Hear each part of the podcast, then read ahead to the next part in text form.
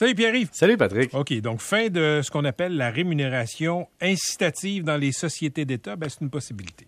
Tout est dans tout, Patrick. Tout est dans tout. Tout est dans tout. Puis pourquoi je parle de ça, c'est parce qu'évidemment, il y a eu le débat euh, des partis qui disent que, par exemple, à la SAQ et à la- chez l'Auto-Québec, on ne devrait pas avoir de rémunération incitative. Il y a des mauvaises langues qui disent que chez l'Auto-Québec, on ne devrait pas avoir de rémunération incitative parce qu'on est gratteux. Pas?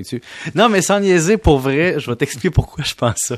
C'est que c'est un faux débat parce que le dirigeant... Je, je- Oui. je viens de la catch. Mais ça fait plaisir. Et, et donc, le dirigeant qui demande une rémunération incitative, si tu lui donnes pas à la base, qu'est-ce qu'il va te demander? Une plus grosse paye. D'ailleurs, Patrick, j'ai parlé à beaucoup de boss dans bien des domaines à l'époque, puis c'était toujours la même chose. On me disait, regarde, c'est pas compliqué, là. La rémunération, c'est une question globale. Tu veux du régime de retraite, tu vas avoir moins de paye. Tu veux une rémunération incitative, je t'enlève de la paye. Tu veux des avantages sociaux, je t'enlève de la paye. C'est pas compliqué. Si tu vas aux 50 000, tu vas aux 50 000, peu importe comment je te le donne. Et donc, si on se dit qu'on est scandalisé comme député que les chefs ou les dirigeants des sociétés d'État gagnent des gros salaires en bonification, ben on va arrêter de niaiser. Si par exemple quelqu'un gagne 1,5 million total, puis on est bien insulté parce qu'il y a un million de bonus là-dedans, pas de trouble, on va lui donner un 1,5 au début. Parce qu'on s'entend, à la, à la chez l'Auto-Québec, tout ça, la rémunération incitative, puis les profits, puis tu sais, c'est il y, a, il y a un double mandat. Tu as le mandat de faire attention au monde, tu as un mandat de générer des profits. Et donc, ils sont un peu en opposition. Puis la rémunération, c'est la saine gestion, c'est l'atteinte des objectifs, ça doit être la satisfaction des employés, la satisfaction des clients, la solidité du Mais réseau, la mise en œuvre de technologies, etc. Tu sais. Com- Comprends-tu le ministre, euh, le ministre des Finances, Éric Girard, lui, euh, d'être, opposé à la fin de ce qu'on appelle la rémunération euh, incitative? Ben oui et non. Il y a d'un côté que tu- je le comprends, oui, parce que si jamais quelqu'un est payé 100% sans incitatif, aucun objectif, aucun, euh, aucune obligation de, de donner des résultats, puis payé quand même. Imagine c'est un vendeur de voitures. Je vais prendre l'ex- les- les- un autre exemple. là. Imagine un vendeur de voitures qui était payé à salaire, pas de rémunération incitative. Dirons qu'il n'y aura pas la presse de te vendre une voiture à 9h moins 5 un soir de semaine. Tu comprends? Donc, euh, chez tout Québec, par exemple, il y a des enjeux importants. Qu'est-ce qu'on fait des casinos? Euh, comment on fait pour la transition de gratteux à en ligne? Comment on fait pour intégrer maintenant toute la chaîne de distribution d'Auto-Québec, Patrick? Ça devrait disparaître, là.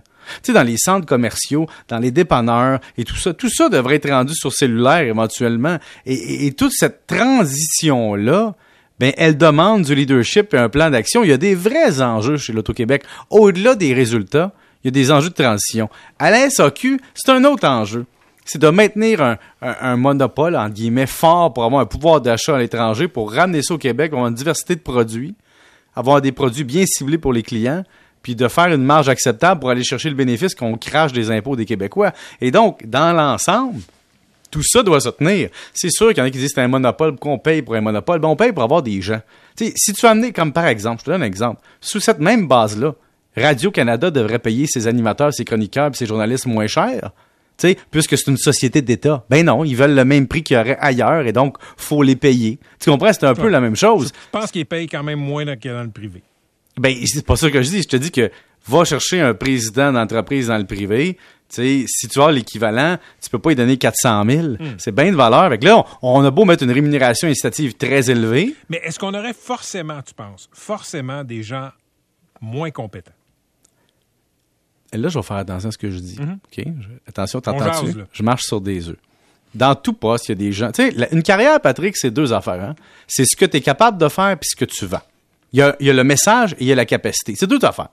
Et il y a beaucoup de gens qui ont des postes élevés dans la vie, qui n'ont pas nécessairement ni les compétences, ni qui sont la meilleure personne qui sont là. Mais dans le système méritocratique dans lequel on vit, il y a des gens qui se taillent une position enviable à cause d'apparence, de, de- de timing et de performance à des moments précis, et qui ont un aura autour de leur tête glorifiée et glorifiante.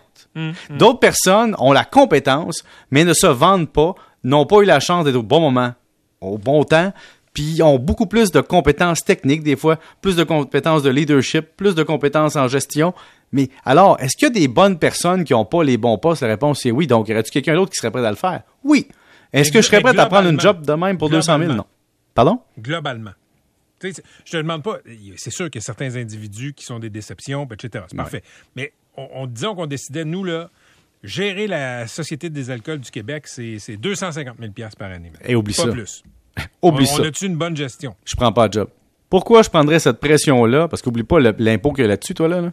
Tu sais, faut pas oublier ça, hein. Puis je sais qu'on se compare souvent avec nos salaires. Puis là, on dit, hey, moi, je gagne 50 000, lui, il fait 250. Ouais, 50 000, ton impôt est très faible, l'aide gouvernement est énorme. À 2,50, t'as beaucoup d'impôts, plus d'aide du gouvernement, puis une pression. Donc, c'est pas vrai qu'un président à 2,50, tu vas en trouver un qui a de l'allure, là. Tu vas avoir quelqu'un qui a pas de job, qui est pas demandé dans le marché, puis qui a personne qui veut dans le privé, puis qui va prendre cette job-là parce qu'il n'y en a pas d'autres. Ça, c'est ce qu'on appelle une méritocratie. Puis il y en a peut-être un qui va la prendre juste pour le prestige. Ça, c'est l'autre affaire. Une, un poste de haute ge- gestion, il y a une portion du salaire qui est le prestige. Mais tu as des personnalités pour ça. Personnellement, je ne suis pas le genre de personne qui carbure uniquement au prestige. Tu me feras pas faire Moi, du bénévolat. Mais non, je carbure au prestige. même un peu. Non, Patrick, parce que je- une association Tu, inverse. tu fais pas la chronique euh, dans cette émission juste pour le prestige? Il y a des gens qui font un job pour le prestige. Moi, j'ai compris que le prestige payait. C'est là la nuance. Donc, le prestige amène la rémunération. Mais la rémunération donne des fois du prestige. Mais pour vrai, Patrick, euh, je pourrais parler longuement avec toi de rémunération, de courbe normale. Je vais garder ça pour demain. Mais la rémunération, c'est quelque chose d'inégal. Il y a des gros combats là-dedans à amener. On se retrouve demain. Merci, Salut. Pierre. Avec ton prestige. Et surtout le tien. OK, au retour, le prestige des hallucinations auditives.